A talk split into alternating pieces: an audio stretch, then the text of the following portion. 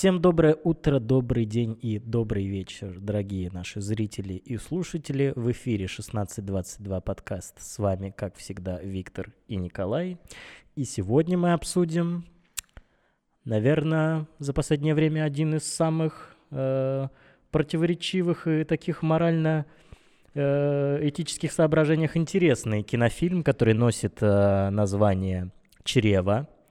Этот фильм был выпущен в 2010 году режиссером Бенедеком Флигауфа, если я все правильно сказал. Ну, будем считать, что правильно. А, в главных ролях, соответственно, у нас Ева Грин и, и Мэтт Смит. Да, ну, во-первых, можно начать, сразу задам тебе вопрос, который у меня возник, когда я прочитал изначальное описание. Из какого чрева ты достал это чрево? Из того самого чрева, из которого я достал это чрево. Так. В четверг 4 числа в 4 с четвертью часа. Четыре черненьких чумазеньких чертенка чертили черными чернилами чертет чрезвычайно чисто. Вот и поговорили. Да. Что интересно, наверное, стоит сразу с этого начать, что э, фильм в самом начале, как мы уже с тобой вот обсудили, начало фильма, название «Клон». Да, я уже хотел тогда передать привет нашим локализаторам. Да. Э, но э, дело-то не в нас, это в оригинале на английском языке. Название «Клон». Название фильма «Вомп», ну, что, в принципе, переводится как «матка», «чрево», то, то есть... Ну, в утробе еще там версии есть. В общем, ну, да. Э, непонятно, какое название у фильма. Но, опять же, вот когда мы с тобой обсуждали, какой фильм, про какой фильм поговорить, и когда речь зашла, чтобы было что-то такое, вот, а, что можно потереть, ну, какой-нибудь противоречивые выборы, что-нибудь такое, в данном случае как бы ты попал максимально. Ну да, да, потому что фильм я уже смотрел, вот, но смотрел я его, получается, уже 10 лет назад. Он у меня немножко подстерся из памяти, но осталось у меня в голове, что это, конечно, там есть что обсудить. В связи с э, замечанием по поводу клон, вомп и так далее, после просмотра фильма Какое название для тебя ближе?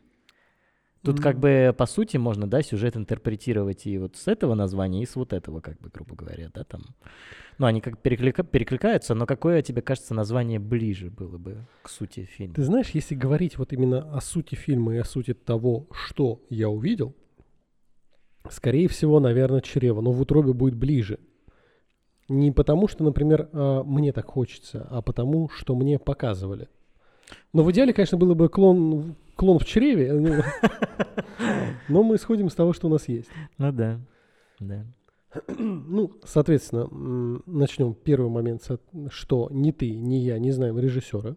Режиссера, да, это «Темный лес». Э, смотрел, я посмотрел до этого статейки всякие о нем. Э, фильмы, какие он снимал. Ну, там награды есть у него за различные фестивали, но ни с одним фильмом я не знаком, вот кроме этого. Но есть там парочка интересных проектов, с которыми я бы ознакомился. Остро-социальные драмы, да, ну, Так, кто сомневался. В общем-то, здесь сразу видно, как снято. Ну, во-первых, давай еще по-другому.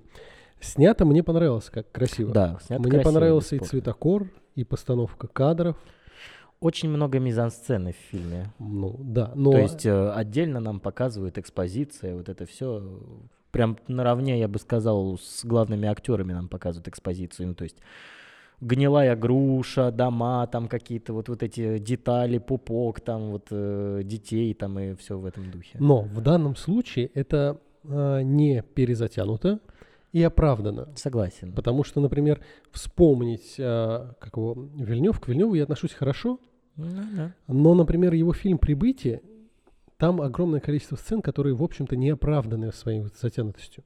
Это про инопланетян и камень да, такой? Да, да, ага, да, когда ага. она повисла. Но просто я до сих пор, вот когда мне говорят фильм «Прибытие», я вспоминаю вот этот вот камень висит, под ним стоит какая-то фигня строительная, которая, ну, поднимается вверх-вниз. И, соответственно, я буквально 2-3 минуты смотрю, как люди стоят в этой штуке, и она поднимается. Я больше ни на что не смотрю. Ну, это да, чересчур то же самое, что у, и у Линча с его ну, тоже за длинными затянутыми кадрами. Ну, они у него хотя бы музыкальные, там что-то движется. Ну, да. Это скорее бы я вспомнил бы все-таки Кубрика с его «Космической Одиссеей». Ну, у него там такая симметрия зловещая. Ну вот. Ну, а здесь а, сцены не перезатянуты. Да, этого много. Но оно, в общем-то, оправдывается тем, что погружает тебя в атмосферу. Атмосферу, да, и эстетическая составляющая в фильме прямо на, на высочайшем уровне. Прям ты получаешь удовольствие от просмотра, насколько это красиво как-то. Еда действительно атмосферна. И, соответственно, поскольку оттенок синий, холодный, Да. а, плюс, соответственно, очень много времени в фильме уделено как морю как раз. Море, да. Океан. Морю, океану, тому, что м, там не лето.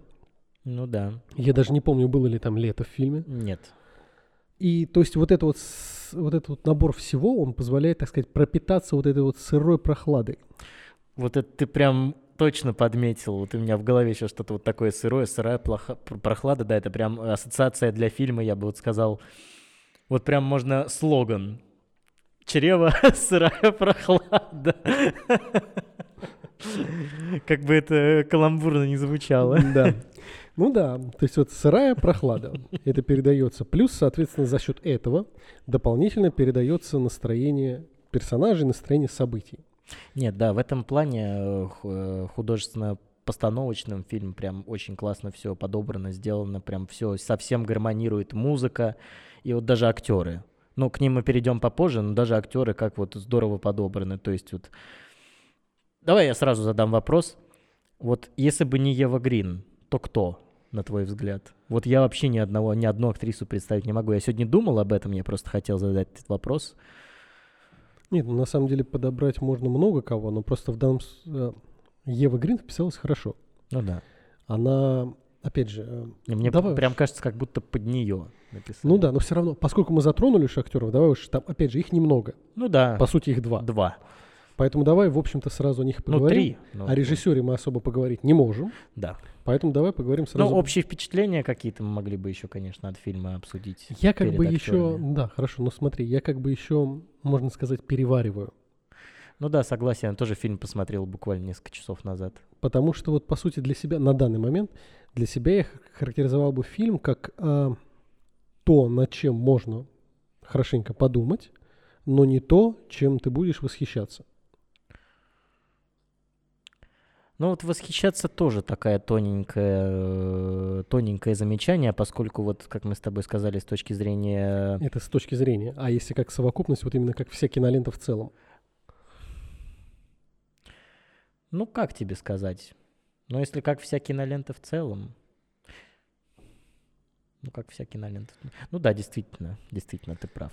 Скорее, скорее, да, не то, чем будешь есть восхищаться, но чем, на чем есть подумать. Внешняя обертка, она прекрасна, Да, спору нет, согласен. все построено.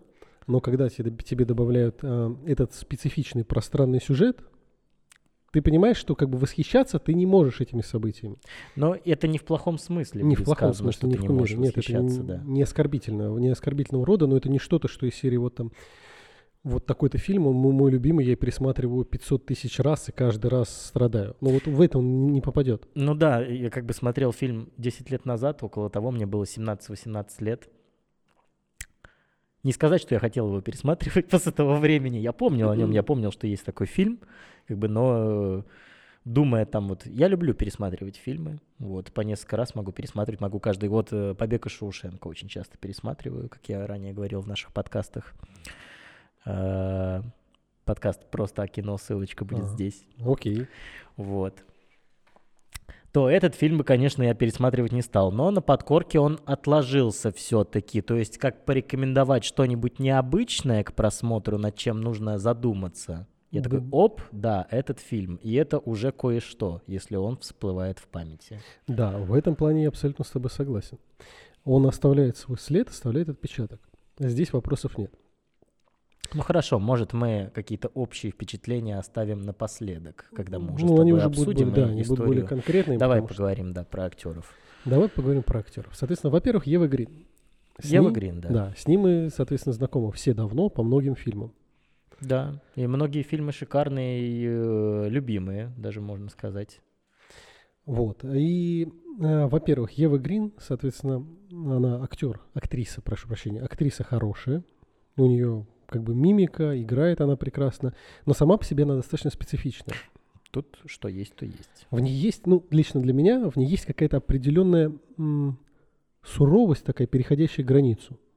Я бы это вот назвал какой-то темной энергией, скорее. Ну, вот что- что-то зловещее в ней есть. Вот Мгм. особенно в ее взгляде, что на самом деле, когда смотришь фильм, оно прям раскрывается. Вот одного ее взгляда достаточно, чтобы понять, что чувствует ее даже не персонаж, а именно она в этот момент. Ну вот фильмы, как мы смотрим, ну вот я конкретно смотрю, уже не раз об этом говорил, хочется верить. И вот тут прям веришь. Ты вот прям вот она испытывает э, в моменты определенные в сюжете ревность, и ты прям видишь, как она ничего не говорит, просто вот эти глаза или там э, другие эмоции прям очень здорово играет. Я прям под, под большим впечатлением. Согласен. Ну, плюс, опять же, не стоит забывать, что во всем мире э, очень много людей хотели ее всегда видеть в роли Йеннифер. Енифер, да, но это идеальный каст был бы. Ну, у меня на это свои соображения некие есть по той простой причине, что Йеннифер я видел всегда несколько иной. Давай для тех, кто, может быть, не в курсе, Енифер. Один из главных, соответственно, Енифер персонажей- из. Я не помню. Я уже давно Эй. посмотрел. Я тоже уже не скажу, но помню, что она пахнет ежевикой и лавандой, по-моему, что-то такое. Не закапывайся. Так вот, со- соответственно, это один из главных персонажей Ведьмака, как, и- как игры, как и книги, как и сериала. И, Вингенберга. да, по сути, возлюбленная как бы Геральда. Да. А, очень много людей хотели, чтобы ее в сериал взяли, например, и какие-то образы, что она из серии больше всех подходит. До того, как, например, я познакомился с игрой, ну, Мгм. краткое отступление А от ты, самого ты- фильма. ты читал? Нет, я еще не читал, я планирую, но пока не добрался. Соответственно, Йеннифер мне представлялась э, несколько мягче. А Ева Грин у меня всегда, вот как я и говорю, она ассоциировалась с чем-то вот таким, вот, как ты говоришь, темная энергия. Поэтому я ее не видел никогда на роль вот именно Йеннифер. М, мгм.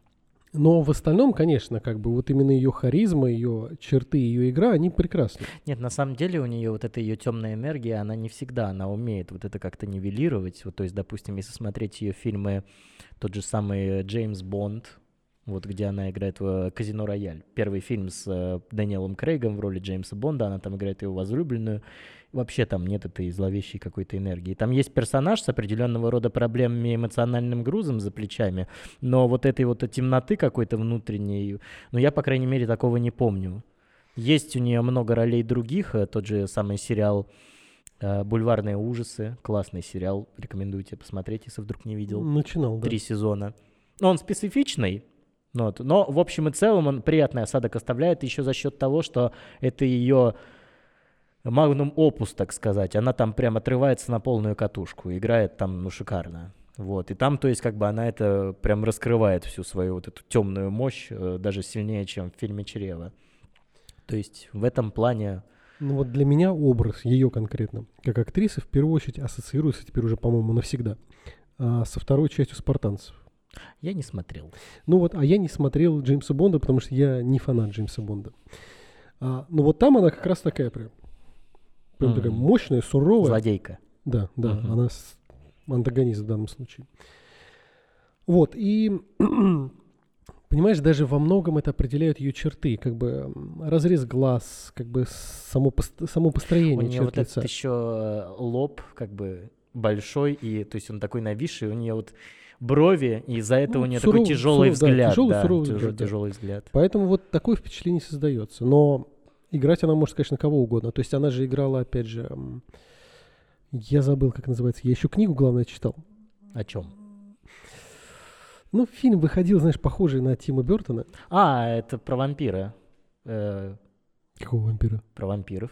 Тим Бертон снимал фильм Нет, с Джонни не, не, не, Деппом. не Тим Бертон. Фильм похожий на Тима Похожий Бертона. на Тима Бертона. Да, там, А, где она играла А, этот э, дом мисс... странных детей, да, да. Вот. А, там, соответственно, роль гораздо светлее. Там светлее, но э, интересный факт от Витьки. Ну-ка. Она там как бы в птицу превращается по Так. сюжету фильма. Э, она не моргает вообще в кадре, так как она, по-моему, в Ева сову, в сову превращается. Ну, Сова там в другую. В, В общем, в птицу такое она превращается, и типа она не моргает. Но она там, короче, подошла к этой роли так, чтобы прям повадки перенять птицы, в которые она превращается. Короче, там тоже я прям под впечатлением остался. Я недавно просто смотрел ролик про Еву Грин, определенный, вот, Мгм. там про ее фильмы рассказывалось, и все еже с ним, и я такой, да, это, конечно, впечатляюще. Поэтому я так подкован, да. Смотрите познавательные ролики на. YouTube. В общем-то, что еще можно про нее добавить? Тут ничего не добавишь? Э, Ну, конечно же, прекрасно она играет этот фильм, который ты уже не раз нам упоминал, который «Последняя любовь на земле». Последняя любовь на земле вообще мой любимый фильм. Ну вот, я тебе говорю. Вот, это прям шикарно. И настоятельно рекомендую всем посмотреть. И мы даже снимем один момент подкаст об этом фильме. А ссылочку-то не сделал. А ссылочку не сделать. Ссылочка будет где-то в будущем. В других наших выпусках. Обязательно подписывайтесь на канал, ставьте ролику лайк. Значит, можем уже дальше перейти к следующему нашему. Можем перейти к следующему, но сперва небольшая рекламная пауза. Продолжая наш разговор, Да. перейдем ко второму актеру, главному. Да. Из двух. К сожалению, мне особо не о чем, э, нечего о нем сказать, так как с творчеством Мэтта Смита я не особо знаком. Знаю только, что он играл в «Докторе Кто», «Доктора Кто» и вот данный кинофильм. Нет, на самом деле ты знаешь гораздо больше. Так ты думаешь? просто сходу, может быть, не, не вспоминаешь. Да, я впервые его увидел как раз в «Докторе Кто», когда он пришел на смену Дэвиду Теннанту. Мгм. Он тогда на меня произвел крайне странное впечатление, но он достаточно специфичный. А скажи, как ты мне сказал за кадром? Ну, после, вот опять же, это было на контрасте. Соответственно, там три сезона я следил вот за Дэвидом Теннантом. И потом меняют актера, и приходит Мэтт Смит. И я долго и упорно думал, что это за картошка? Я пытался к нему привыкнуть, что-то еще, но это было трудно, а особенно учитывая, что он первое время сильно пытался подражать тому, Мгм. как играл, опять же, Теннант. И, наверное, в «Докторе» как бы я его так и не воспринял как актера. Я к нему скорее стал относиться лучше вот в последние годы. На самом деле он играл много где. Так. Во-первых, он играл, такие сходу, то, что на слуху, он играл в «Морбиусе». Точно, Он да, играл как раз, да. Мне друга- прям так не отложился этот фильм. Вот. А он, Я удивлен, что ты его смотрел. Не, а мне он нормально. Вполне неплохой. А, It's Morbus time. Да, соответственно, он играл в «Морбиусе». Мне сразу с головы все вылетело. Вот. А, «Дом дракона», который я не смотрел, потому что я не фанат а, «Игры сериал престолов». «Игры Да, престолов». да, Я не да, стал да, да. смотреть, хотя всю «Игру престолов» смотрел. Ну, я просто не, не фанат. Да, действительно, кстати. Соответственно, «Прошлой ночью в Сохо» ты смотрел? Это про в- п- перемещ... Да, Девушка, которая Да, да, хочет да, быть да, дизайнером, да, переезжает. да, да. Ну, он же там тоже есть. да, точно. Но он там так... Ну, у него нет, все равно достаточно значимый по размеру роль. Ну нет, он мне там скорее запомнился, что он прям второплановый там. Нет, он, конечно, не первого плана актер, само собой, там две актрисы главные, но Ну да, кстати, да.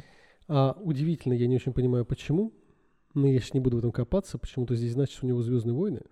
Не знаю почему. Может быть, ты вспомнишь, хотя. Может быть, скорее всего, э, в Звездных войнах в новой трилогии э, были отсылки, что знаменитые актеры играли штурмовиков. Дэниел Крейг играл штурмовика, я знаю. м, в этом плане. Да. Ну смотри, у него были еще, опять же, вот а, прям такие фильмы проходные. А, так сказал Чарли, это про Чарльза Мэнсона. Не самый старый фильм, да он, в общем-то, проходной. Он сделан так себе. А, был еще фильм у... Как там, «Побеждает чудовище» или что-то такое. Фильм, который снял Райан Гослинг как режиссер. Ну, не слышал о таком. Да, и вот там, ну, В главной роли он там? нет, он там играет формально злодея. М. Ну, формально, если ты посмотришь, ты поймешь, почему формально. Фильм очень странный, но не могу сказать, что плохой. К вопросу, вот, поскольку ты помнишь больше явно, чем я, как у него с вот этой темной энергией, так называемой, которая тоже в фильме-то присутствует у нас в чрево. Она присутствует, но вот на самом деле, знаешь, я заметил один момент. а, Я имею в виду во всех остальных ролях, как он я с этим понимаю. справляется. То есть я тебе хочу сразу, сразу хочу отметить один момент, что здесь а, его персонаж Томми, Мгм. а, мы его как бы видим с самого начала такого как бы, как сказать-то, разболтанного такого, Ну да, да. скачущего, да. довольного там, наслаждающегося жизнью, природой, борющегося, Аболтус. за, да, борющегося за эту природу. Ты знаешь, во многом, вот, например, это по первому поведению как раз я и вспомнил его в «Докторе Кто». Мгм. Он примерно вот так же и отыгрывал. Но у него есть как бы и другие роли. Соответственно, вот в «Морбиусе» он играет уже, по большому счету, злодея, насколько я помню. Ну да, да. А, но вот так как Ева Грин, он не может передавать. Он скорее да. такой, он скорее более однотипный актер. Ну, как тебе сказать, вот э, на самом деле, вот даже в фильме «Чрево», в первой половине фильма он совершенно, ну, там, понятно, мы дальше обсудим сюжет, он совершенно один, а дальше он совершенно уже другой. Ну, то есть, как бы это обосновано в фильме, но тем не менее, то, как он отыгрывает вот эти два разных состояния, это абсолютно... Я как понимаю, что это сюжетно обосновано, но тем не менее, у него это получается. получается. Он, во, вот, во втором случае он уже что-то сложнее отыгрывает по эмоциям, по поведению. Да, нет, он, актер он неплохой. Здесь вопросов нет, у меня как бы их и не было никогда. Он действительно может отыгрывать. А, но не так ярко, как Ева Грин. Ева Грин все равно как бы ярче. Ну да, на его... Ну, да. да, она его затмевает. Да. А, я смотрел, опять же, фильм а, «Чрево» в переводе, ты его смотрел с субтитрами. Очень хорошо слышишь вот эта английская речь. Да. Мне всегда английская речь очень нравилась. Акценты. Да, эти, да. да. Кембриджское произношение. Вот это приятно прям слышать вот эту да, вот речь. согласен. И как бы, опять же, он вписался в свою роль, да. Но его роль, если так смотреть, э, она не требовала такого объема эмоций и такого объема как бы передачи информации, как роль у Евы Грин. Нет, у него тоже есть. Есть, есть, есть. но не но, в таком да, объеме. Да, согласен. То есть у нее, как вот ты и говорил, у нее есть немые сцены, да. где надо отыгрывать разные эмоции. Да. У него таких сцен нет. У него сцены... Нет, у него есть такие сцены, это ближе уже к концу, да, когда они, он в смятении. Да, но они все равно в меньшей степени. Там да. смятение тебе создается, ты это понимаешь, что это смятение по, больше, по большому счету за счет того, что происходит. А он Может просто быть, гармонично в нем находится. Не хочешь плавно перейти в сюжет? Ну, то есть, вот мы сейчас обсуждаем, скажем, что осторожно спойлеры, и, ну, то есть я, я хочу пояснить. Э, вот Давай. мы говорим про то, что он не отыгрывает вот эмоциями. Вот э, на протяжении фильма есть сцены, где вот у меня есть вопросики определенные выписанные, о них попозже, к фильму. Есть сцены, в которых мне бы хотелось, чтобы он как раз отыгрывал эмоциями, а этого нет, и я так разочарован. То есть моменты какого-то вот осознания кое-чего по сюжету, да, вот э, как, каких-то подозрений по сюжету, то, что мы попозже ну, скажем. Самом... Но, к сожалению, этого нет. Да нет, но ну, на самом деле, в общем, можем перейти к сюжету, поскольку моральные, этические вопросы, которые есть в фильме, они могут занять у нас много времени, а обсудить нам до сюжета нам и ну, да, больше. Да, да, согласен. У нас основа, основа Давай, давай подытожим э, про Еву Грин и э, Мэтта Смита. Справились? Справились и вписаны очень гармонично. Вообще отлично, прям. И вместе коллерируют, ну, хотя Ева Грин, конечно, его затмевает, но тем не менее тем он не, менее, не совсем теряется. Не теряется. Он, да. он абсолютно не лишний и абсолютно как бы четко встроенный. Да, но остальные, конечно, актеры, кто там есть, они ну, для, они, для галочки. Они, они быстро вот, ос- особенно девочка там, да. которая Томми. Ну, так давай, начни сам с описания. Ну что, э, по поводу сюжета, если говорить, э, ребятушки, осторожно, пожалуйста, спойлеры. Э, продолжите смотреть подкаст после того, как посмотрите фильм, настоятельно рекомендую. Э, после первого просмотра фильма хочется сматериться, но я не стану. Вот такие были у меня эмоции. Я такой, что вообще происходит? И сейчас я смотрел фильм, вспоминая те свои ощущения, Николай не даст соврать, в Телеграме я ему написал очень много матершинных сообщений, что это такой-то фильм, это такой-то фильм. И, собственно, весь сюжет, да, я могу окрестить, что это, конечно, это сильная история. Это максимально сильная история, максимально необычная история. Я похожего, пожалуй, и не видел нигде. Я согласен. Она, давай я отмечу. Что-то есть у Кроненберга, но Кроненберг mm, даже, такого. ну вот не близко здесь, потому что Кроненберг все-таки что-то фантастическое, да, но такое же вот э, не то что даже зловещее, а ну сложно морально-этических соображений. Сложно морально-этическое, давай скажу Как мы обсуждали Опа. фильм, который называется «Преступление будущего», ссылочка будет вот здесь. А я тут себе немножечко иногда записываю вот эти самые минутки, когда ты это говоришь. Вот, ссылочка будет вот здесь. Э, по поводу Кроненберга, то здесь э, прям вот он реализм, и он такой тоже вот зловещий реализм. Он зловещий реализм, и хочу отметить еще один момент. Большая часть э, основных вопросов, происходящих в фильмах, в фильме, напрямую противоречит тому, чему нас учит мир и тому, на чем основана природа человека. Да, но тем не менее в последнее время эти вопросы расширяются. Ну, расширяться, расширяются. Но вот как раз они вот так Но вот- морально-этических соображениях, да. Да, они вот так дело. вот в тебя втыкаются вот этим. Да. Именно как раз тем, что они противоречат а, основе основ. Да, согласен. И отсюда же как раз и возникает м, возможность обсудить, подумать и, возможно, это повращать эту тематику. Да. Ну, давай, перейди уже к описанию. Хотелось бы отметить в первую очередь, что мне очень понравилось, что нам показывает будущее, не показывая будущее, по сути, в фильме. Завязка. А, Маленькая девочка по имени Ребекка приезжает к своему дедушке в городок, а, я как понимаю, на берегу океана. Вот, там встречает мальчика по имени Томми. Они начинают дружить, детская любовь, все дела. Девочка, к сожалению, вынуждена уехать. Уезжает к маме в Японию, а, и все, мальчик остается один. Девочка выросла, спустя 12 лет вернулась обратно в этот городок, и там целенаправленно нашла Томми, и у них а, начались взаимоотношения. Вот, э, старая любовь, старые чувства нахлынули, как потом окажется, что он ее ждал все это время, вот, не забывал о ней, хотя он ее сперва и не узнал.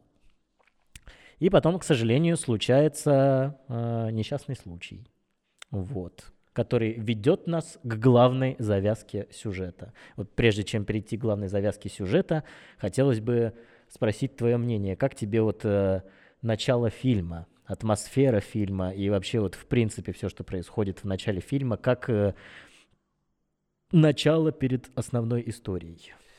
Оно, ну, на самом деле, если э, взять так весь фильм, он весь, ну, не то что в одной линии, он весь в одном настроении. Да. Поэтому вот, Как мы сказали, э, в мрачно-холодном. да, ну как-то так. А, поэтому вот именно проникаешься ты с самого начала. Самые первые кадры, вот, Холодно-влажным, прошу Да. прощения. самые первые кадры, вот это вот их детство, вот этот вот ржавый вот эта вот лодочка или баркас Мгм. какой-то, волны, то есть ты сразу в это утопаешь. Ты уже ощущаешь это. Поэтому это было очень как бы и хорошо, и красиво. Я боялся, когда я включал фильмы, когда ты меня типа предупреждал, я боялся, что я сейчас увижу какую-нибудь дикую трешню. Нет. Какой-нибудь вот род мужской, где я не понимал, что вообще происходит сейчас. Мужики, которые рождают мужиков прямо на экране. Вот это вот. Я боялся вот этого. А потом смотрю, а тут что-то прям так художественно красиво все. И разговаривают они немедленно. И что-то происходит. Нет, я говорил, э, что конкретно вот фильм жесткий, прям вот с точки зрения морально-этических соображений. Ну, а я как-то зна- по-другому это слово твое воспринял. Я уже был готов, думаю, все, сейчас, сейчас, сейчас погоним. А тут прям лирика пошла вначале. Да, да. И причем она на протяжении всего фильма, эта лирика сохраняется. То есть, как ты верно подметил, эти настроения, и фильм как бы идет одной вот этой линии призрачной, так скажем, вот эта меланхолия, проходящая через весь фильм. Да, настроение вначале задается и до самого конца тебя держит. Так вот, давай, я думаю, завязку мы как раз можем остановиться сразу на первом одном из главных вопросов. Давай. Ну, продолжай, ты же наш рассказываешь сюжет. Собственно, э, герой Мэтта Смита Томми, будучи уже взрослым мальчишкой, э, занимается э, деятельностью активистов. Вот, э, будущее и людей клонируют. Вот. Ну, недалекое будущее, так полагаю, начали людей клонировать, всякие специальные центры. Вот. Общество, конечно, против этого. В связи с этим проводятся всякие масштабные акции. Томми вынужден уехать на такую акцию, рассказывает об этом Ребекке. И вместе они с ним едут. И случается несчастный случай. Его сбивает машина, он умирает. И Ребекке приходит замечательная в голову идея, что она может его клонировать. Но клонировать необычным образом.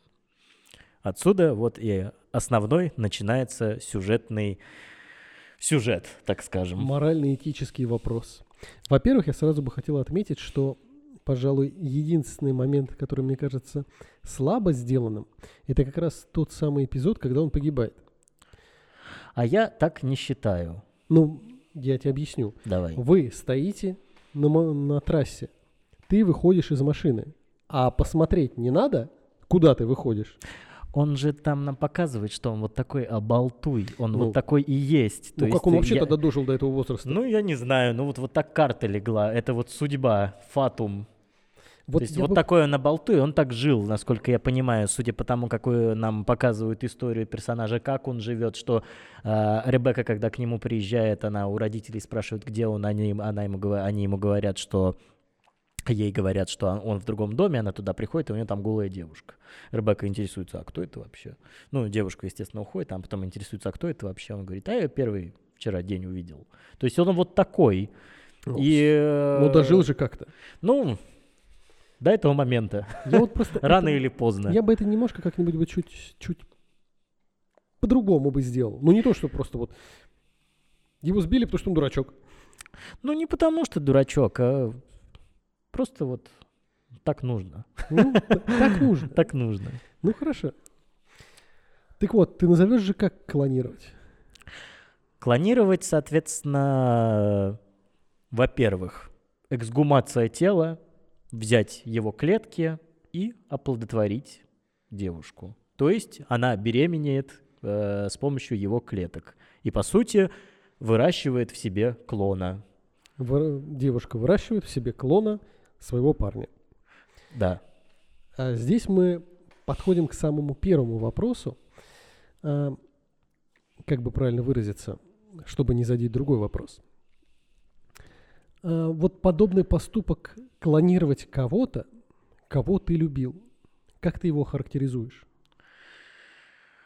Во-первых, это максимально нестандартная идея, и вот я вот ничего себе такого в жизни представить бы и не мог до момента, как не посмотрел фильм. Да и вот даже вообще в принципе. се- Ну, то есть максимально оригинальная идея. Я нигде такого не видел. Прям очень круто. Мое почтение сценаристам и режиссерам. Кстати, режиссер, он же и сценарист фильма. Как я к этому отношусь, ну, это, конечно, дичь полнейшая. В моих э, морально-этических соображениях, ну, то есть... э, если кто-то хочет, окей, я, я не буду осуждать так, как это делают некоторые персонажи в фильме, но, это, это будет второй вопрос. но мне интересно, что в голове у людей происходит в этот момент, когда они решаются на это. То есть э, я даже представить себе не могу, какие эмоции ты должен испытывать. Может быть, так горе сильно влияет, что ты готов пойти на такие э, радикальные шаги, так скажем, чтобы вернуть себе возлюбленного или возлюбленную, или, может быть, там другие еще истории есть в фильм- фильме, там, как маму клонируют собственную, там, дочь вы- вынаш- вы- вынашивает собственную маму, потом ее рожает. Ну, это, конечно, интересно. Интересно, но я вот э, в первую очередь говорю о том, что м, это, на мой взгляд, крайне эгоистичный поступок. А, во-первых, у тебя как бы есть любимый человек, который трагически погибает, а ты создаешь его копию, чтобы любить эту копию. Тут э, я не могу сказать, что это эгоистический э, момент, поскольку э, если с Евой Грин все понятно, зачем она это делает, то вот если брать других людей, э, не совсем ясны их мотивы. То есть мотивы-то все могут быть совершенно разные. Разные. Но мы в данном Но конкретно, случае- если брать Еву случае, Грин, да. да, это без, без- она, бесспорно. она не может отпустить, она, это бесспорно эгоистический поступок. она не может да. отпустить, она хочет обладать. То есть это не как таковая искренняя любовь, это не та самая любовь, которая является альтруистичной. Она Когда хочет в первую очередь, отдаёшь, да, да. она в первую очередь хочет обладать, чтобы этот человек был. И создает копию. А они вот как раз родители э, Томми правильно говорят, что как бы то, что ушло, нужно уметь принять. Ну да. Здесь, когда этот момент был, Родители Томми, соответственно, были против. Вот, мама была против, но папа в конечном итоге согласился и дал свое согласие на всю эту операцию. Мне очень вспомнился момент сразу из другого фильма, из «Вечного сияния чистого разума». Мгм. Там как бы вопросов в этике нет, но все равно, а, соответственно, корпорация, которая стирает воспоминания. И вот этот вот весь ворох людей, которые приходят и стирают из памяти тех, кого они потеряли. Это снова, то есть в моем восприятии, это снова эгоистичный поступок. Ты для Да, себя да, уничтожаешь того, кого ты любил. Да, конечно, конечно. И это здесь это происходит- максимально эгоистичный поступок, э, тут бесспорно. И здесь происходит нечто подобное. Ты создаешь, ты в первую очередь создаешь не человека, то есть не как какую-то отдельную личность.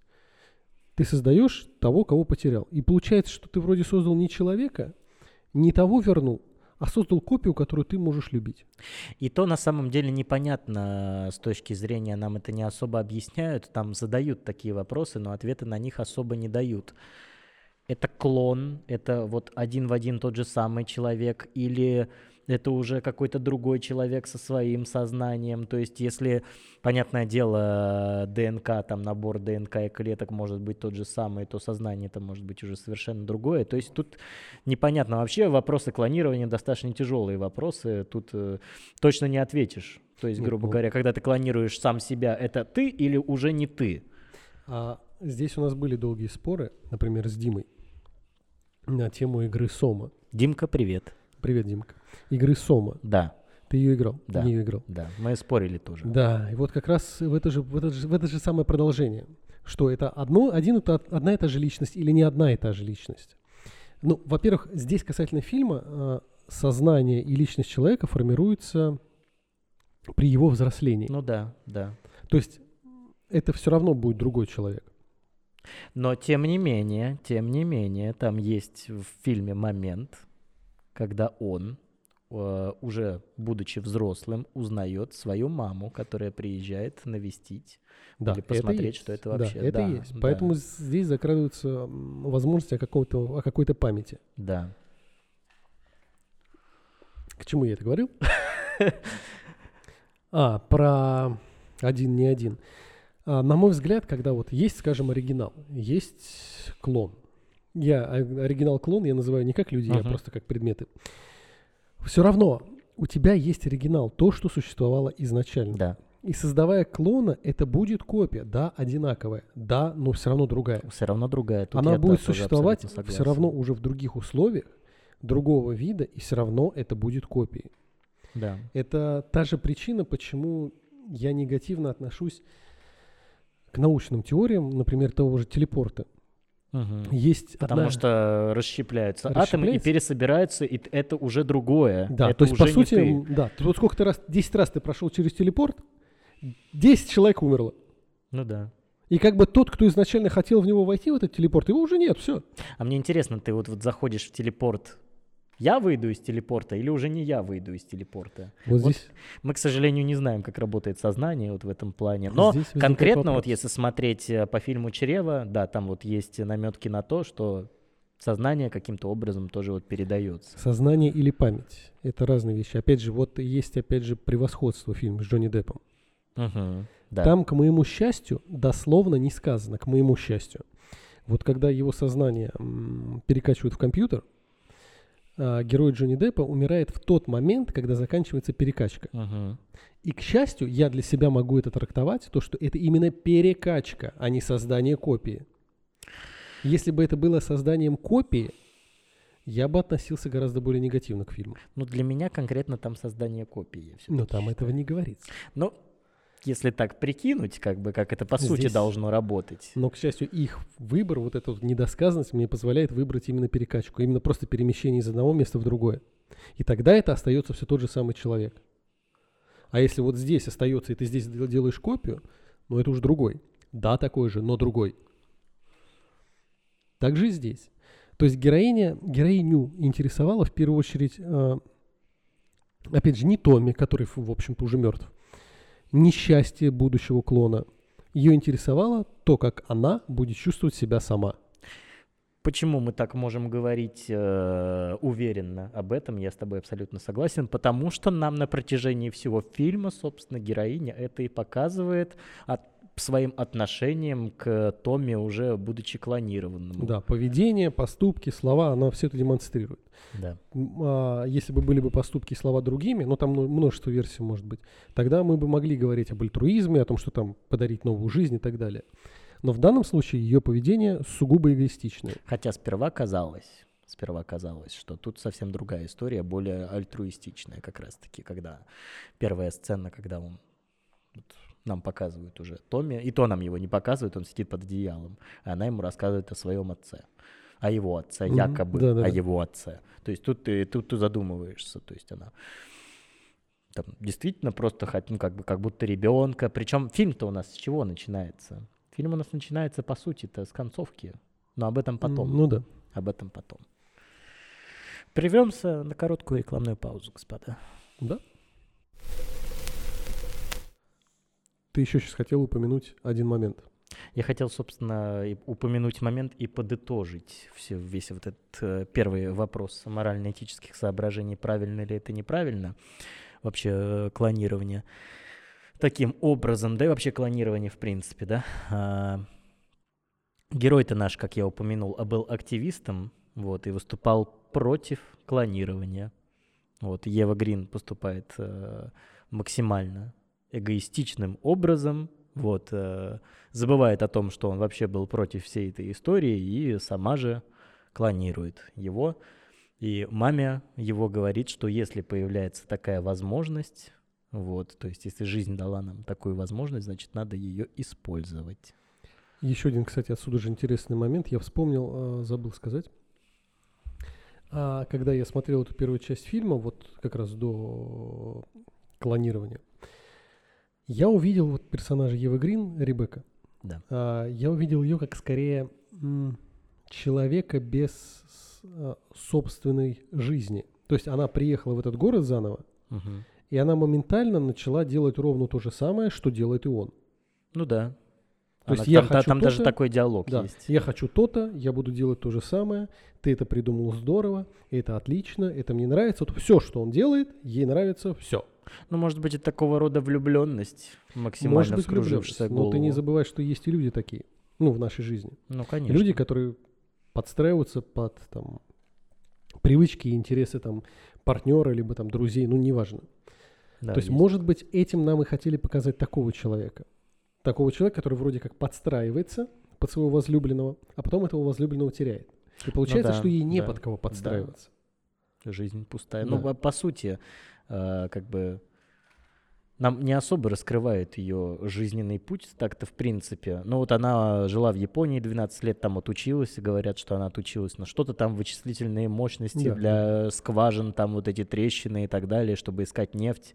Нам потом еще и показывают в дальнейшем, она там будет какие-то считать таблички сидеть. То есть, э, я так полагаю, жизни у нее-то там особо и не было в Японии. Если Да. она решила вот вернуться вот, вот в это меланхоличное место, где, по сути, время тоже за- застыло. если Да, и в общем-то, к, я не знаю, сколько лет им на начало фильма, лет 10-12? Около того.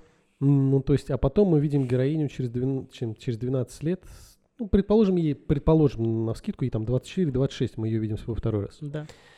Соответственно, за весь этот промежуток жизни 26 лет самым ярким воспоминанием у нее были вот это вот несколько дней вот с этим вот мальчиком, с которым она познакомилась. Из детства, да, если она захотела Да. вернуться, и прям такие по- э, буры- бурные эмоции испытала. И по итоге как бы она в этом же и осталась. То есть за всю свою жизнь у нее единственный человек и единственный момент в жизни, который действительно ее задел, в чем она живет. Ну, моменты первой любви, они на самом деле-то такие прям мощные, если так можно выразиться. Мощные, но отсюда же как раз и возникает вот то, что мы уже обсуждали, что если там кто-то умирает, кто-то уходит, это надо уметь принять и Да. отпустить. Как бы не отрывать от себя, не забывать, не уничтожать, не пытаться там оголтело с дикими визгами вернуть, а уметь принять. То, Да. чего она не сделала. Да, в этом плане согласен. Можем продолжить, можешь продолжить э, развитие сюжета, и потом остановимся как раз там на втором вопросе. Давай ты продолжишь развитие сюжета. Хорошо. Значит, она получила э, согласие отца, Томми, эксгумировала тело, получила, соответственно, ДНК и отправилась в клинику, где ее оплодотворили, она забеременела. У нас идет набор таких коротких сцен вот этой вот беременности. А, нам не показывают, соответственно, весь период, это было бы странно. Она рождает ребенка, начинает э, воспитывать, ну там детская комната, все красиво, все здорово, все прекрасно. Мальчик вырастает а, до школьного возраста, общается там со своими там сверстниками, друзьями, там несколько друзей есть. Позволь вставить ремарку. Ну-ка. А, Есть интересная сцена, где вот она, собственно, приводит э, к себе в квартиру, или куда я так и не понял в конечном итоге, где они, в общем, будут жить с Томми, а, Дом его дедушки, родителей, дом дедушки. его родителей в детскую. Вот. И мама говорит, что эти стены надо перекрасить в белый цвет. Для меня конкретно в данный момент э, это в голове звучало так, что типа, ну ты чокнутая, и вот тебе э, нужны белые стены, и вообще в дурку тебе пора. Вот, а не то, что как будто бы, что тебе нужно начать жизнь с чистого листа. Может быть, да, да. Продолжаем. А, мальчик идет, соответственно, в школу, там у него появляются некие друзья знакомые, и вот как раз Ребекка проезжает по лесу, и там стоит, соответственно, вот этот э, маленький Томми со своим другом, и еще девочка с кроликом. Из этой сцены мы узнаем что? Мы узнаем, что два мальчика, включая Томми, пытались, как там дословно, недословно, пытались уловить запах дубляшки, Да. как это было озвучено. А, потому что девочка, которая была с ними, это тоже клон. А, женщина решила клонировать собственную мать. То есть женщина забеременела собственной матерью и родила ее в виде клона. А клонов в этом мире очень сильно сторонятся. О чем мы узнаем чуть позже, как раз из буквально следующей сцены. Где она сидит с родителями, Да. собственно, этих детишек, Ребекка сидит с родителями этих детишек, и они все такие, ну это, конечно, отвратительно, прям ужасно, бе-бе-бе-бе-бе, фу-фу-фу-фу. Мы против этого. Там, вы- А вы вообще знали, что эта девочка клон? Вот она же, собственно, Ребекка пригласила поиграть домой. А вы, зна- вы знаете, что эта девочка клон? Вот. э, вы- Если бы вы знали, наверное, вы бы не пригласили ее играть. Рассказывает эту историю. Вот Ребекка такая, не-не-не, конечно, не знаю, конечно, не знаю. Ну и Да, и вот здесь как раз и есть второй вопрос. Второй вопрос, который Да- касается... давай закончим вот эту сюжетную арку. Потом Ну, как- каким-то образом родители узнают, что и Томми тоже э, клон. Ну вот, по каким, ну, как нам это показывают, у него день рождения. Вот, там они организуют праздник с Ребеккой, но никто не приходит. Вот, Ребекка звонит одной из матерей, вот, и понимает, что они не придут, потому что просекли, в чем тут дело. Вот. Э, Томми спрашивает, почему? Говорит, потому что родители запретили им прийти. Мгм. И вот здесь у меня вопрос к фильму. Разве маленький Томми, потом они переедут в другое место жить, разве маленький Томми в этот момент не должен был понять, что здесь что-то не так? Должен был. Но мамка ему сказала, он второй раз спросил. Почему? Она сказала, они просто глупые. Ну, Это все объяснение было. вот и мне интересно, как ты думаешь, он понимает все-таки или нет? Ну, он должен понимать, что что-то не так. Понимаешь, тут есть момент, скажем, скажем так, может быть, речь идет о доверии матери, что если мать его любит, мать ему хочет добра, ну, если, если она так говорит, ну, значит так. Но он только с ней, как бы, собственно, все время ты да, проводит, ну, то есть да, да. принимает на веру. Да. Предположим, что это так. И с этого момента они становятся изгоями, и поэтому они переезжают э, в домик на пляже. У, э, у океана, да. Да, у океана. Итак, твой вопрос. Да, и мы приходим к вопросу, который свойственен а, не только тематике клонов, но свойственен вообще всему нашему миру. А, то, что люди боятся того, чего не понимают, и люди стремятся часто уничтожить то, что они не понимают. Это с нами идет с древнейших веков. Это можно сказать с нами с э, черт знает когда. Самым ярким примером, например, является сжигание ведьм на костре Да. молот ведьм, вот эта вся инквизиция. То есть вот очень странная у нас черта. Бояться и избегать того, что ты не понимаешь. Не пытаться это понять, не пытаться это принять, а пытаться это либо уничтожить, либо от этого отгородиться. Но тем не менее, все люди разные и относятся к разным вещам по-разному, но в большинстве своем, да, Как сознание, сознание конечно. общества, да. Даже во времена инквизиции наверняка были, конечно, те, кто так не относился ни к ведьмам, ни к кому. да. Но как общий средний показатель, как человечество именно, эта черта есть у человечества. И она, конечно, на мой взгляд, очень сильно человечество тормозит. Это формально, как вот такая вот стена. Я не хочу видеть, что за ней. Мне страшно, и видеть я не хочу. Но тем не менее, у всего должны быть границы. Границы, но не до такой степени.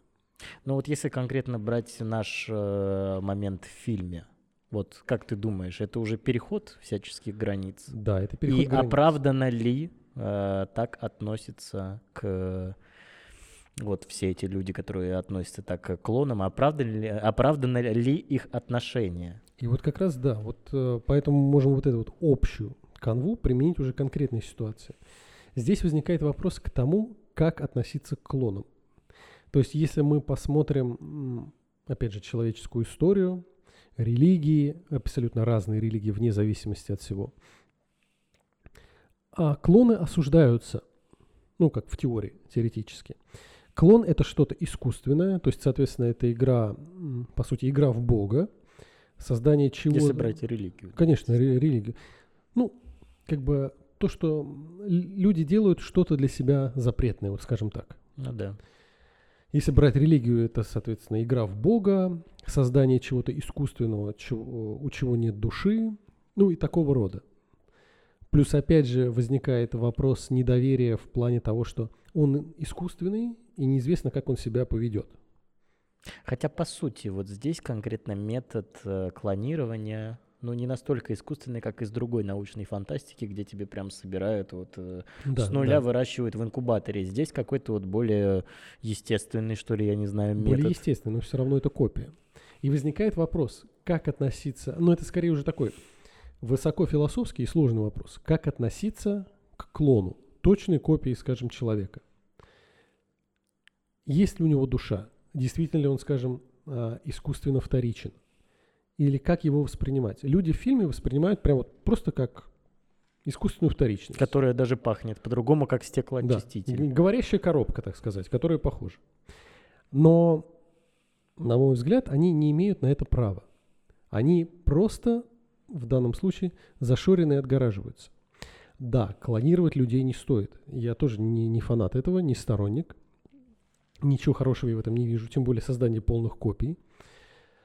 Но тем не менее, если в мире появляется такая возможность, Вот. э, которая легализована, насколько я понимаю, да, у нее есть, э, как у любого, что появляется в мире, да, те же самые, допустим, прививки. У кого-то есть сторонники, кто-то против этого. Вот то же самое и здесь. Если появляется такая в мире возможность, и люди, которые хотят быть со своими близкими людьми, да, с любимыми, даже, ну, пусть это будет эгоистичный момент, но у них есть такая возможность, да, или дать э, возможность прожить человеку другую жизнь, даже без эгоистичных намерений, даже не спрашивая его об этом, что по сути эгоизм. Вот, э, если есть такая возможность, то плохо ли это? Может быть неплохо, но здесь надо рассматривать все-таки с большой привязкой конкретные случаи, конкретную ситуацию, как, почему и зачем. Но мы, да, мы можем, мы сейчас, поскольку обсуждаем фильм, мы обсуждаем конкретный там мир, в котором существует клонирование, оно уже есть. Да. Это, например, мы сейчас можем осуждать и действительно говорить о том, что не стоит этим заниматься, но вот мы смотрим на мир, где это есть. И там, где это есть, фактически вот этот самый Томми маленький, он, да, он клонированный, но он самостоятельный человек. Ну да. Опять же, он не виноват в том, что он клон. Он не виноват там еще в чем-либо. Он рос, развивался и стремился. Он живой. Он живой, он концов. живой. Ну, то есть, опять же, вот личность обретается со временем, она с становления там с детства. Он проживал точно такой же путь. Также мечтал, стремился, хотел, злился, грустил, все. И в силу этого он как минимум не заслуживает такого отношения со стороны других людей. Он не заслуживает отношения, но вопрос остается вопросом, на настоящий ли он. Здесь, да, здесь есть вопрос. Как, как ты вот смог бы интерпретировать ответ на данный вопрос? Понимаешь, Для тебя конкретно. Тут, опять же, немножко сейчас будет далекий отход такой. Настоящий, понятное дело, что он существует, но я Да, вот в нет, вот плане Да, сейчас будет немножко далекий отход через другой фильм. Контратаку. Да, Давай. такая контратака. Я даже попытаюсь объяснить, к чему я веду. Так. А, в куда приводят мечты, Мгм. да, есть э, момент, э, ну, не в самом начале, но где-то там рядом, когда герой, находясь уже в раю, ну, то ли падает в озеро, то ли погружается в озеро, а с ним рядом там его друг на суше. И он там говорит, что из серии там «помоги мне, я тону». Он говорит, а кто ты? Он говорит, ну, мои руки, ноги. Он говорит, а без рук, без ног уже не ты? Он говорит, ну, там, там, тело, глаза. Он говорит, а без этого не ты? Он говорит, все равно я. А что ты тогда? Он говорит, ну, голос у себя в голове. То есть вот эти вот все вот настоящие, не настоящие, вот эти вот там части, детали нашего тела, они не делают нас нами. Убери руки, ноги, человек останется тем же самым человеком. Личность это нечто как бы нематериальное, Сознание. сознание. В силу этого осознание, опять же, как мы с тобой уже обсудили, оно развивается. Да. Оно развивается в процессе как бы своего окружения, своих знаний, своих вкусов, ну всего вместе. И Томми, пройдя вот этот вот путь от младенчества, он зародил это сознание Да. на тех же, на тех же, теми же средствами и теми же способами, как и все другие.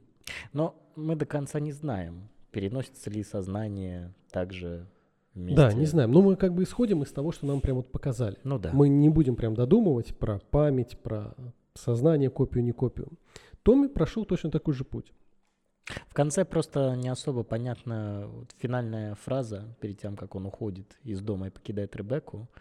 Он же называл ее до этого мама, а потом он говорит спасибо, Ребекка. И тут непонятно, то есть он принимает себя как Томми, который оригинальный Томми, или здесь какой-то какое-то возрождение сознания происходит личности. Вот ну, здесь мы это вот. обсудим сейчас, когда к концу уже дойдем. Да. Вопрос я понял, я, в общем, знаю, что тебе ответить. Так вот, и, соответственно, в этой сцене с родителями нам скорее режиссер напрямую показывает а, вот эту сам- Нетерпимость. нетерпимость, зашоренность, которая, к сожалению, преследует на- нас множество веков, и от которой мы не можем избавиться. Причем она есть у каждого из нас в определенных темах. Ну, у, Да, у каждого, у каждого свои. Естественно, да. И вот как раз их следует преодолевать. Когда ты отгораживаешься вот такой вот нетерпимостью и нежеланием понимать, ты создаешь для, для- ты создаешь для себя барьер. И вместо того, чтобы, например, увидеть то, что вот за этой каменной стеной, там океан, целый мир, лес, неважно что, ты смотришь на стену и понимаешь, нет, туда смотреть нельзя. Разворачиваешься и уходишь. К сожалению, наверное, это, пожалуй, один из э, самых сложных аспектов в нашей жизни, вот, в нашем жизненном пути, в нашем сознании, преодолеть что-либо, то, чего ты не понимаешь или понять не хочешь на данный момент. Вот. э, И тут, в принципе-то, и э, добавить нечего. Ну вот, с точки зрения вот, ответов на вопросы касательно вот всей этой ситуации, если бы кто-то из твоих знакомых Представим, у нас будущее, у нас так, так, так же есть вот вся вот, вот эта история. Если бы кто-то из твоих знакомых также вот совершил бы такую же историю с клонированием, как бы ты к этому отнесся? Здесь, как я говорил, очень важно смотреть на конкретную ситуацию. Если самый простой вариант это смотреть, э, как примерно, сейчас по-другому скажу. А, вот в твоем вопросе проще всего подставить персонажа аналогичного Ребекке. Давай э, три ситуации, собственно, у нас три типа любви есть. Это материнская любовь, это любовь э, к ближнему своему и любовь к своему ребенку. Вот три разных ситуации тебе с клонированием. А, опять же, любовь, в моем понимании, она альтруистична. Это понятно. Нет, я Если просто тебе привожу да, как три нет, разных Да, примера. и если бы кто-то, вот там, скажем, из моих знакомых поступил так же, меня бы интересовала цель этого человека.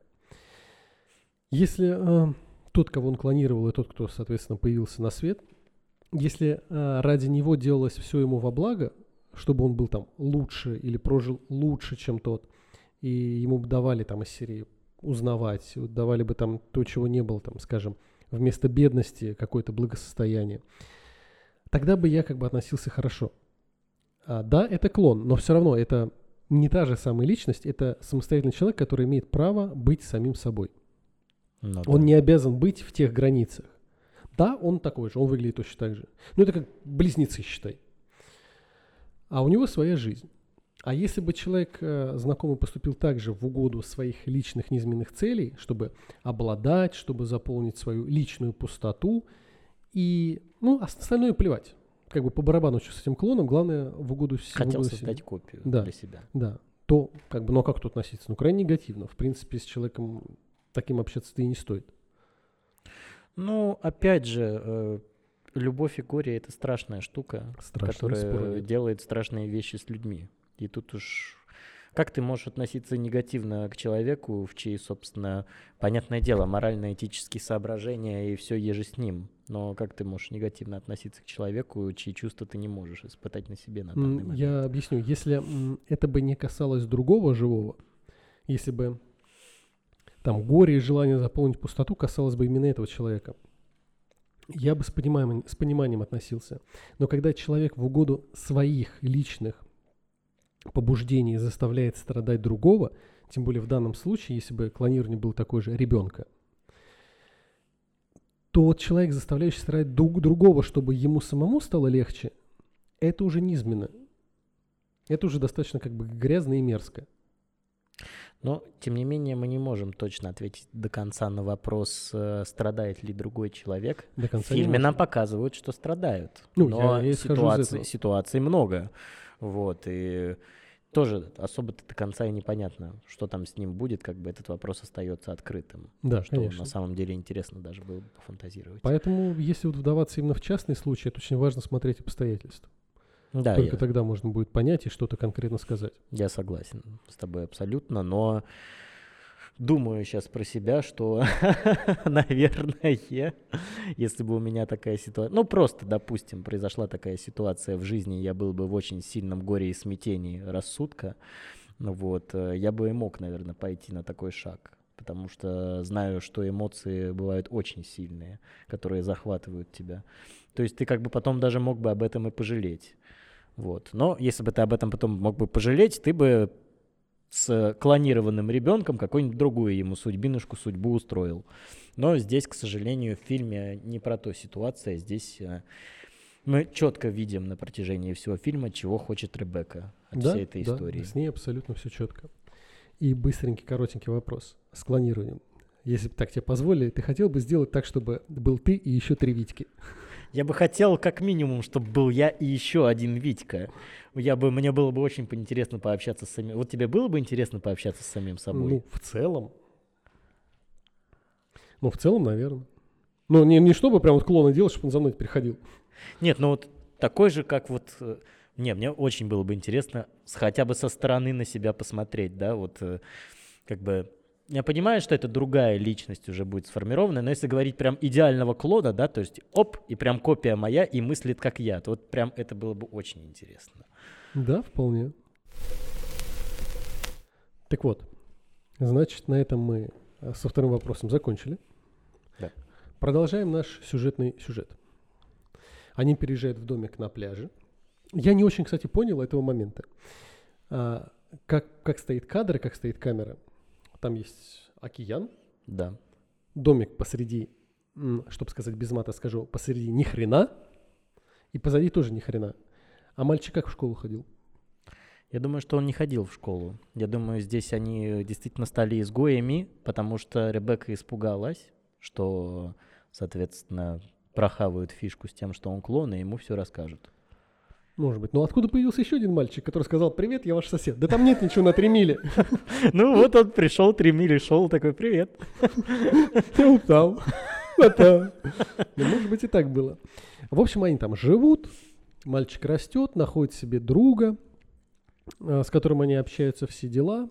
Здесь как раз прекрасные сцены прекрасно то, как играет Ева Грин. Очень много бессловесных, бессловесных сцен, бессловесных эмоций. Она уже здесь начинает проявляться. И опять же нам э, долго, прям нас долго внимание наше не держит на его там раннем возрасте. Нам переходит к моменту, когда он уже взрослеет, и, соответственно, место мальчика занимает, опять же, актер Мэтт Смит, а, который знакомится с девушкой и говорит, что девушка с нами поживет.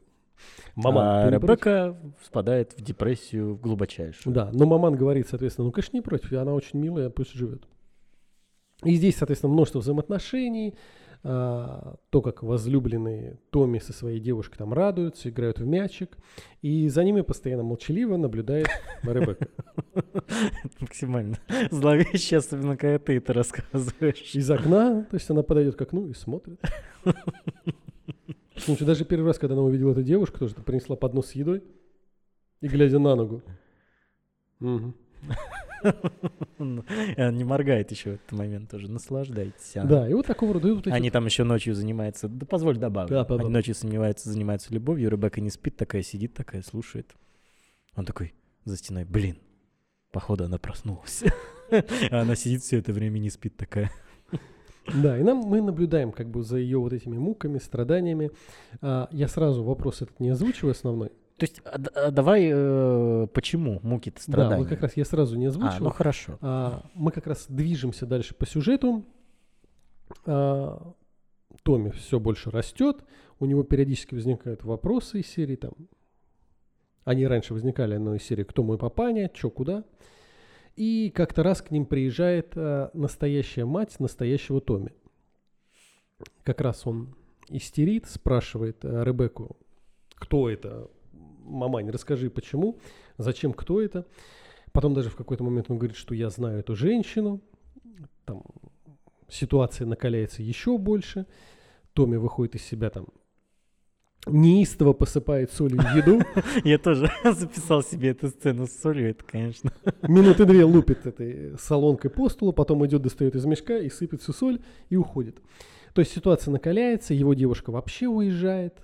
То есть все, там одище началась. И вот как раз мы можем вернуться к тому, почему. Вот это все взросле, период взросления и, может быть, даже ее первоначальная задумка самой Ребекки, оно все совпадает с третьим главным и, пожалуй, самым, а, ну не побоюсь этого слова, аморальным и тяжелым этическим вопросом. Да. С вот одной... а, почему я, собственно, сказал Николаю, что это тяжелый с точки зрения морально-этических соображений фильм, конкретно из-за этого вопроса, который сейчас будет озвучен. С одной стороны, Ребекка, когда э, создает клона Томми, она просто создает клона Томми. С То есть стороны. клеток ее да. и ДНК нет в нем. Да, нет. Он, соответственно, а. к ней не имеет никакого Она просто отношения. инкубатор, собственно, как фильм называется, чрево, то есть там вомб, матка, да, все в таком Да, духе. она именно просто вынашивает. Это с одной стороны. Да, такой процесс вот там в будущем придумали, вопросов нет. А, но здесь возникает второй момент. Она выращивает в себе своего возлюбленного, которому испытывает чувства. И на протяжении всего периода времени, пока он растет и взрослеет, эти чувства ее сохраняются. Но пока она его растит, она все равно является его матерью. Условно. Условно. Ну, как говорится, опять же, что родители не, не те, кто родили, а те, кто вырастили. Тот, кто воспитал, да. И здесь возникает крайне тяжелейший и глубочайший диссонанс. Женщина вырастила ребенка, вот прям с пеленок сама, без чьей-либо помощи сама вырастила ребенка, прям вот, да, взрослого мужика – но с другой стороны, этот мужик является точной копией ее возлюбленного.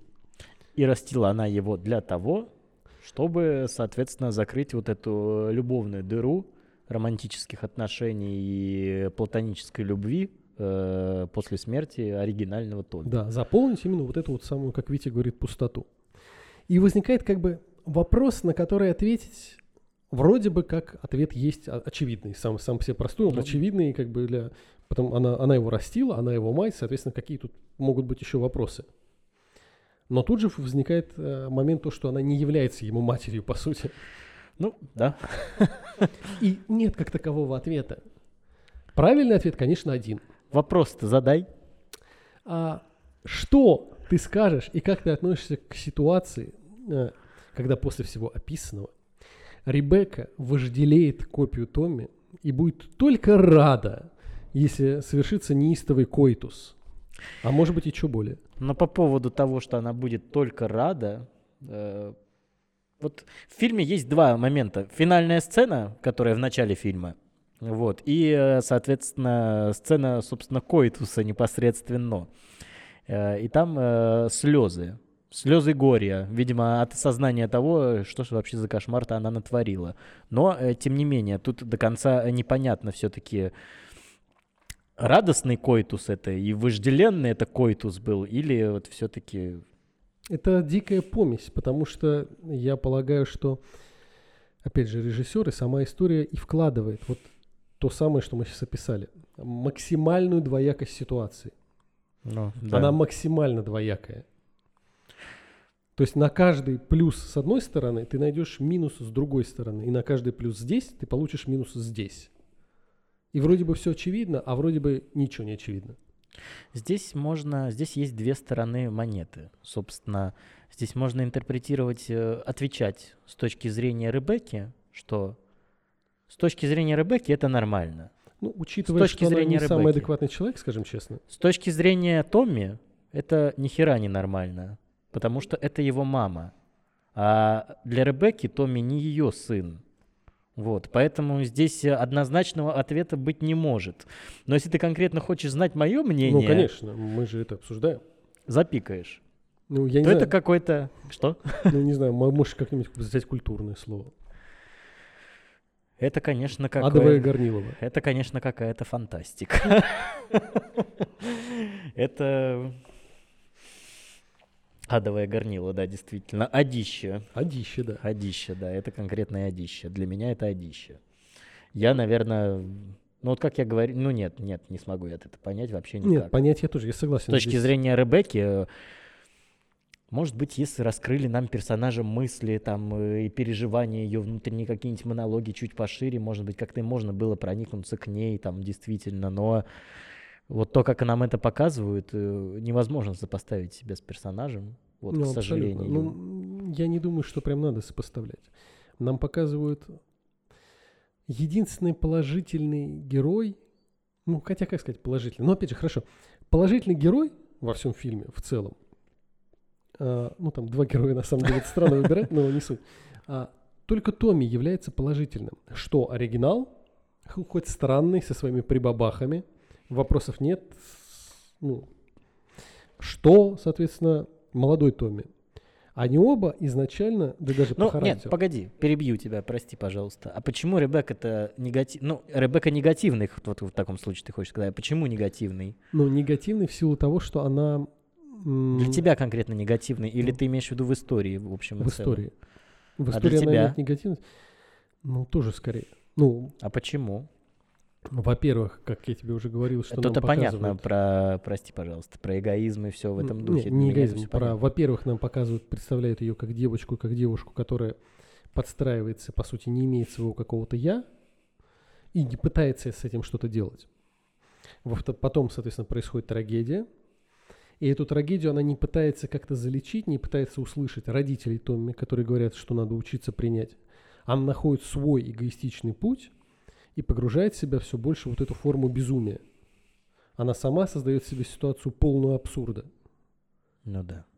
И выбраться она из нее не пытается. Да, она и не хочет. Она не хочет и не пытается. Поэтому я не могу сказать, что она положительный персонаж. Она пребывает в этом состоянии и копает все глубже и глубже. Да не то чтобы копает, то есть в этом и заключался ее план.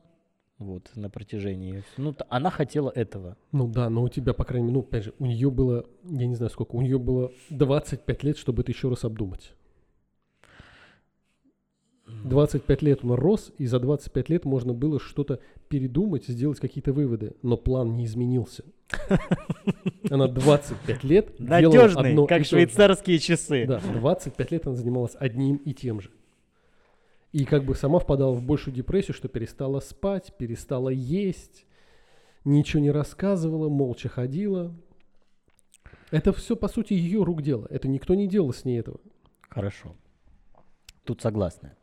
Э, По поводу вопроса. Хочется услышать твой ответ. Первую очередь, конечно же, да. Есть очевидное и самое простое. Я крайне согласен с озвученным изречением популярным, что родитель не тот, кто родил, а тот, кто вырастил. И, на мой взгляд, именно это и должно было, даже в случае с Ребеккой, стать на первое место. Она должна, она вырастила мальчика и должна была перейти за 25 лет. Она должна была перейти грань из возлюбленной к осознанию того, что она даровала жизнь такому же, ко- кого она любила. То есть она должна для него желать лучшего. Вот это должно было произойти. И, то есть, опять же, и для любого человека, кто так поступает, должно это произойти.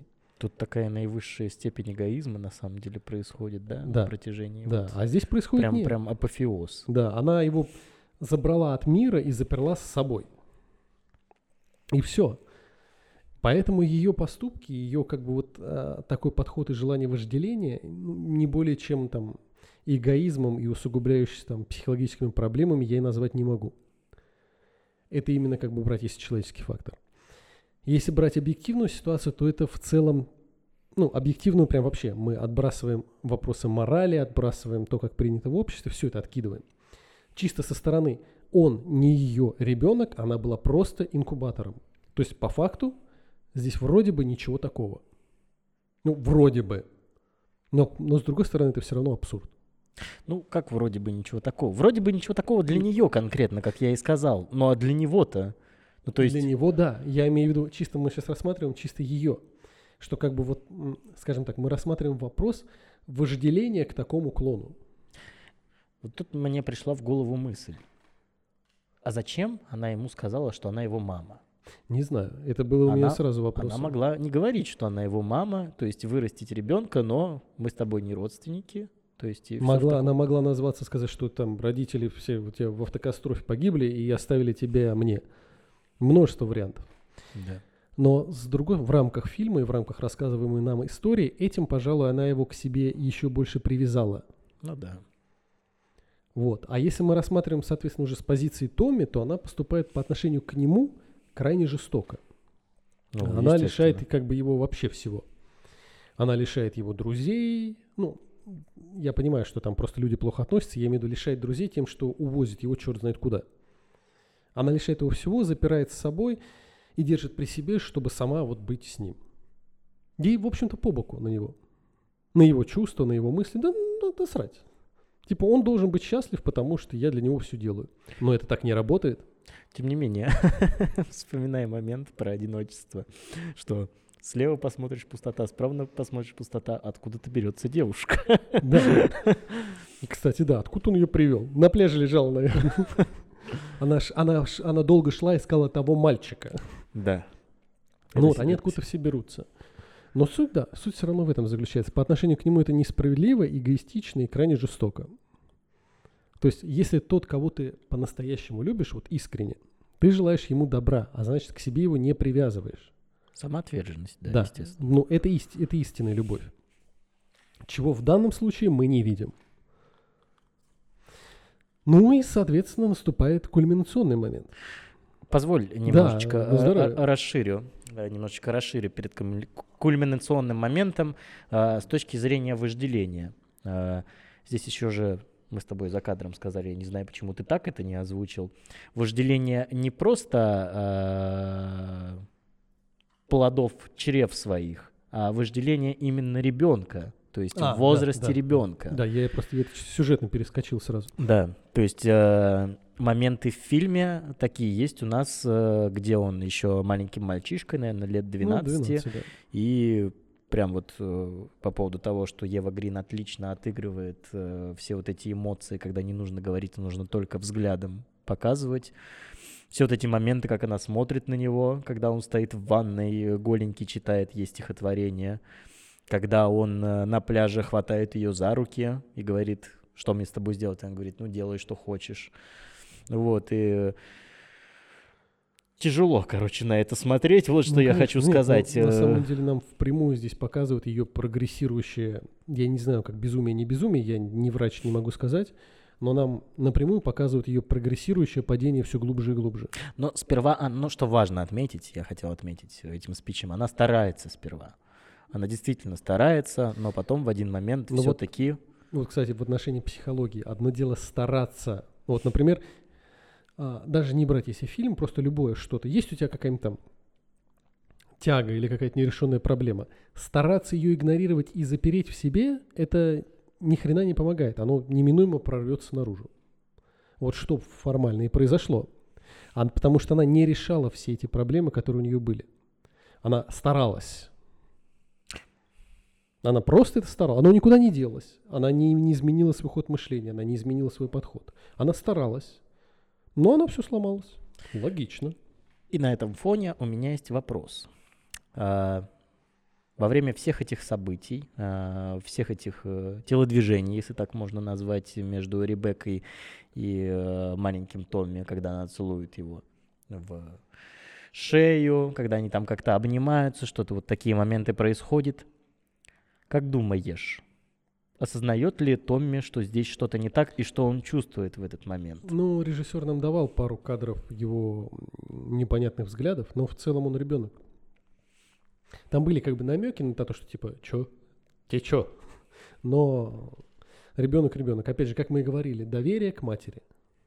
Ну, тем не менее, я просто вопрос этот задаю к тому, что э, нам до конца не отвечают, но сохраняется ли вот эта какая-то память вот в Да, голове нам или нет, не потому что отвечают. мне, когда я смотрел вот эти сцены, вот особенно на песок он ее когда повалил руками держал, мне вот показалось вот, что вот в этот момент вот он как будто бы у него, ну это может быть я сам себе придумаю, но тем Нам не не менее. говорят. Там есть моменты, которые намекают на какую-то память или на какую-то копию того сознания, но впрямую нам никто ничего больше не говорит. Поэтому, ну, мы можем предполагать миллиарды вещей.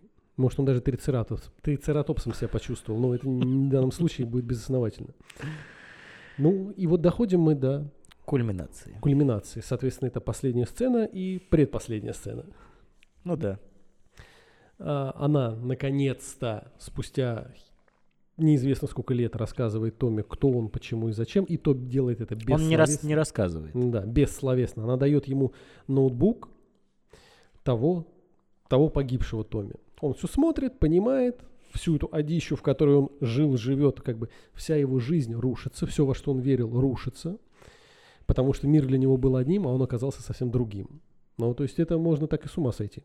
Он и задает вопросы, кто он, Да. кто она и кто кто она, он. да. То есть, ну, для него все рухнуло, для него исчезло все, во что он верил, и все, на чем у него все базировалось. И вот как раз здесь мы видим тот самый момент неистового койтуса. С одной стороны, вроде как насильного, с его стороны, со стороны Томи. С другой стороны, вроде как они оба довольны, но происходит тот самый кульминационный момент, который крайне аморален и крайне, возможно, там неправилен, но он происходит.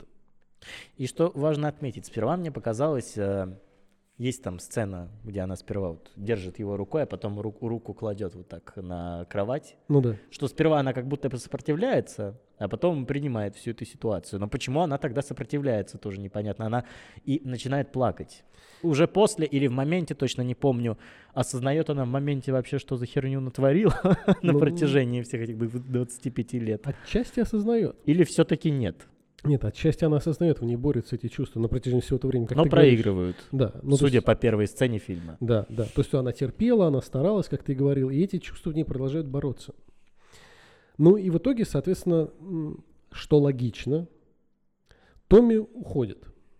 Как И раз- говорит ей спасибо, Ребекка. Да. Не мама, а Ребекка. Ну, потому что весь мир рухнул. Она его, там, сколько ему лет, я не знаю, 25-26, она 25-26 лет его обманывала. Он жил как бы в постоянной лжи. Мне что интересно, а, почему он э, занялся с ней койтусом? Он э, в момент э, вот этого, в момент, как все рухнуло, к нему память вернулась от э, клона, ой, от оригинала предыдущего, какое-то вот клонированное сознание. То есть зачем он это делает? Здесь может быть еще ответ, и не забывай, да, с одной стороны может быть что-то, опять же, намеки про сознание, а также может еще су- существовать момент вот этой вот тонкой грани типа родственных душ, что и серия они в детстве так легко быстро сошлись, и что здесь как бы вроде клон, что как бы тот же самый человек, и он тоже на протяжении всей жизни что-то там и чувствовал. Ну, Ну, да. что-то, ну плюс ты опять же, ты не забывай, у человека рухнул мир. Спасибо, что он там не застрелился в тот же момент. Нет, но он же, она для него была мамой, Да. но она ему не рассказывает, кто она была. Нет, он, конечно, может сам допереть до всего дела, потому что она рассказывает, вот там твой папа, все дела, вот, но все равно я не понимаю, зачем.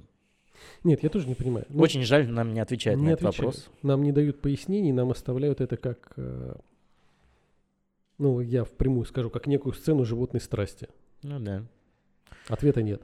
Ну и, собственно, концовка фильма — это первая сцена э, из самого фильма. Э, показывают, ну, нам показывают, во-первых, домик в самом конце. Томми уходит, все, в освояси по этому пляжу. Вот, а первая сцена в фильме, э, Ребекка стоит, натирает животик и говорит, как это здорово, что под конец всего этого пути ты подарил мне такой подарок. То есть можем сделать вывод, что она забеременела от него. Да. Она стоит как раз на, ну, на крыльце того самого дома, куда они переехали. То есть это не может быть сцена из другого момента. Почему, собственно, э, мы утверждаем, что безумие в итоге победило? Победила, потому что здесь она уже абсолютно улыбаясь, абсолютно с нежностью и с радостью этот факт как бы озвучивает. Безумное кино. Безумное. Оно задает вопросы, вот опять же, вот как я тебе сказал, в нем есть плюсы о том, чтобы подумать, какие-то там нестандартные, сложные ситуации, которых многие люди избегают для себя вот этих мыслей. Да. А их обдумать все равно полезно. Ну, просто понять, сделать для себя выводы, что, мол, так или так, почему так и так. Но сам фильм своим вот этим сюжетом, он не станет тем, что тебя восхищает. Да, есть в таком. Ну, как вот ничем восхищает? Вот э, сейчас, когда мы перейдем к финальному нашему спичу, рекомендовал бы фильм или нет, я скажу, что все-таки да, есть, нет, моменты, которые восхищают, но В общем и целом, да, если говорить про фильм, как уже ранее сказал, да, не сказать, что восхищает, но эмоции испытываешь, тем не менее, Испытываешь определенного эмоции, рода. потому что ты заставляешь... Вот у каждого человека за его жизнь складывается определенный образ мышления, определенные там правила, принципы. Этот фильм заставляет тебя столкнуться э, с событиями, которые противоречат очень многим этим правилам и принципам. С которыми взглянуть- вряд ли мы вообще столкнемся. Да, он заставляет тебя взглянуть, то есть проанализировать иные события. То есть, когда у тебя есть набор правил и принципов, ты вроде как бы живешь и движешься так по дороге. А фильм заставляет тебя двигаться там вот эти два часа, заставляет двигаться не по дороге, а в- на обочину. Тебя выкидывает, на, гони. И он тебя заставляет э, задуматься, чтобы расширить кругозор, Да, осудить, а, что-то осудить, что-то одобрить, что-то там отвергнуть. Множество вариаций может быть. Но вот как раз именно этим он и полезен. Он заставляет задуматься. Но одобрять, конечно же, не просит себя. Ну и пришло время подвести итоговые итоги касательно фильма «Чрево». Хочется, конечно, в первую очередь отметить, что это очень-очень талантливо снятый кинофильм. Рассказать такую историю, э, по сути, примитивным языком, да, если так можно выразиться, э, примитивными способами, то есть без, ну вот как я сказал в начале обзора, нам показывают фантастику без фантастики, в первую очередь, да, будущее и вся вот, вот это еже с ним. И такие сильные эмоциональные переживания вызывает фильм, и опять-таки вопросы, которые сегодня были а, обсуждены между нами, морально-этических соображений также. В этом фильму вообще нет равных. Я вот не могу даже вспомнить, как в последнее время, что я подобного смотрел, что вызвало бы у меня такие же бурные эмоции. Может быть, у тебя? Нет, нет. Ну, вот только «Олдбой». Олдбой – это отдельная история. Кстати, я недавно пересмотрел и поменялось у меня мнение, но об этом как-нибудь в другой раз. Отвечая на свой собственный вопрос, посоветовал бы я фильм к просмотру. Я бы посоветовал, но далеко не всем, абсолютно далеко не всем, по одной простой причине, что я боюсь, что фильм поймут не так, как мне бы этого хотелось э, ввиду каких-нибудь своих личных убеждений, или обратят не на то внимание, я разочаруюсь э, в мнении человека. Хотя это просто кино, и каждый может смотреть его по-разному. Но, тем не менее, вопросы, которые там поднимаются, это уже более что-то широкое. Если вы э, хотите подумать, расширить границы, э, осознать что-то новое и представить, даже не представить, а увидеть, как вообще бывает по-другому, э, а не в нашей повседневной рутине, так скажем, э, в настоящей реальности, как-то расширить границы сознания и выйти за горизонт, однозначно я рекомендую вам этот фильм. Это оставит неизгладимое впечатление в вашей памяти. Да, соглашусь с тем, что очень сложно сказать, посоветовал бы, не посоветовал бы. Фильм крайне противоречивый. Крайне много сложных вопросов, на которые ответить трудно. Но, соответственно, фильм имеет э, в себе такую пользу, что он заставляет задуматься о том, что прежде людьми, люди игнорируют. Что, например, м, что-то принято как аксиома. И человек не то чтобы вот эту аксиому в своей жизни проанализировал и действует согласно ей, потому что не согласен, а просто принимает ее как, как данность. Но вот эти вот данности, которые у нас есть и которые мы выстраиваем, наши принципы, какие-то взгляды, они иногда могут загонять нас, грубо говоря, в коридор, по которому мы идем, и все. Но кругозор и сам мир гораздо больше, может быть, страшнее, может быть, красивее, чем мы себе представляем.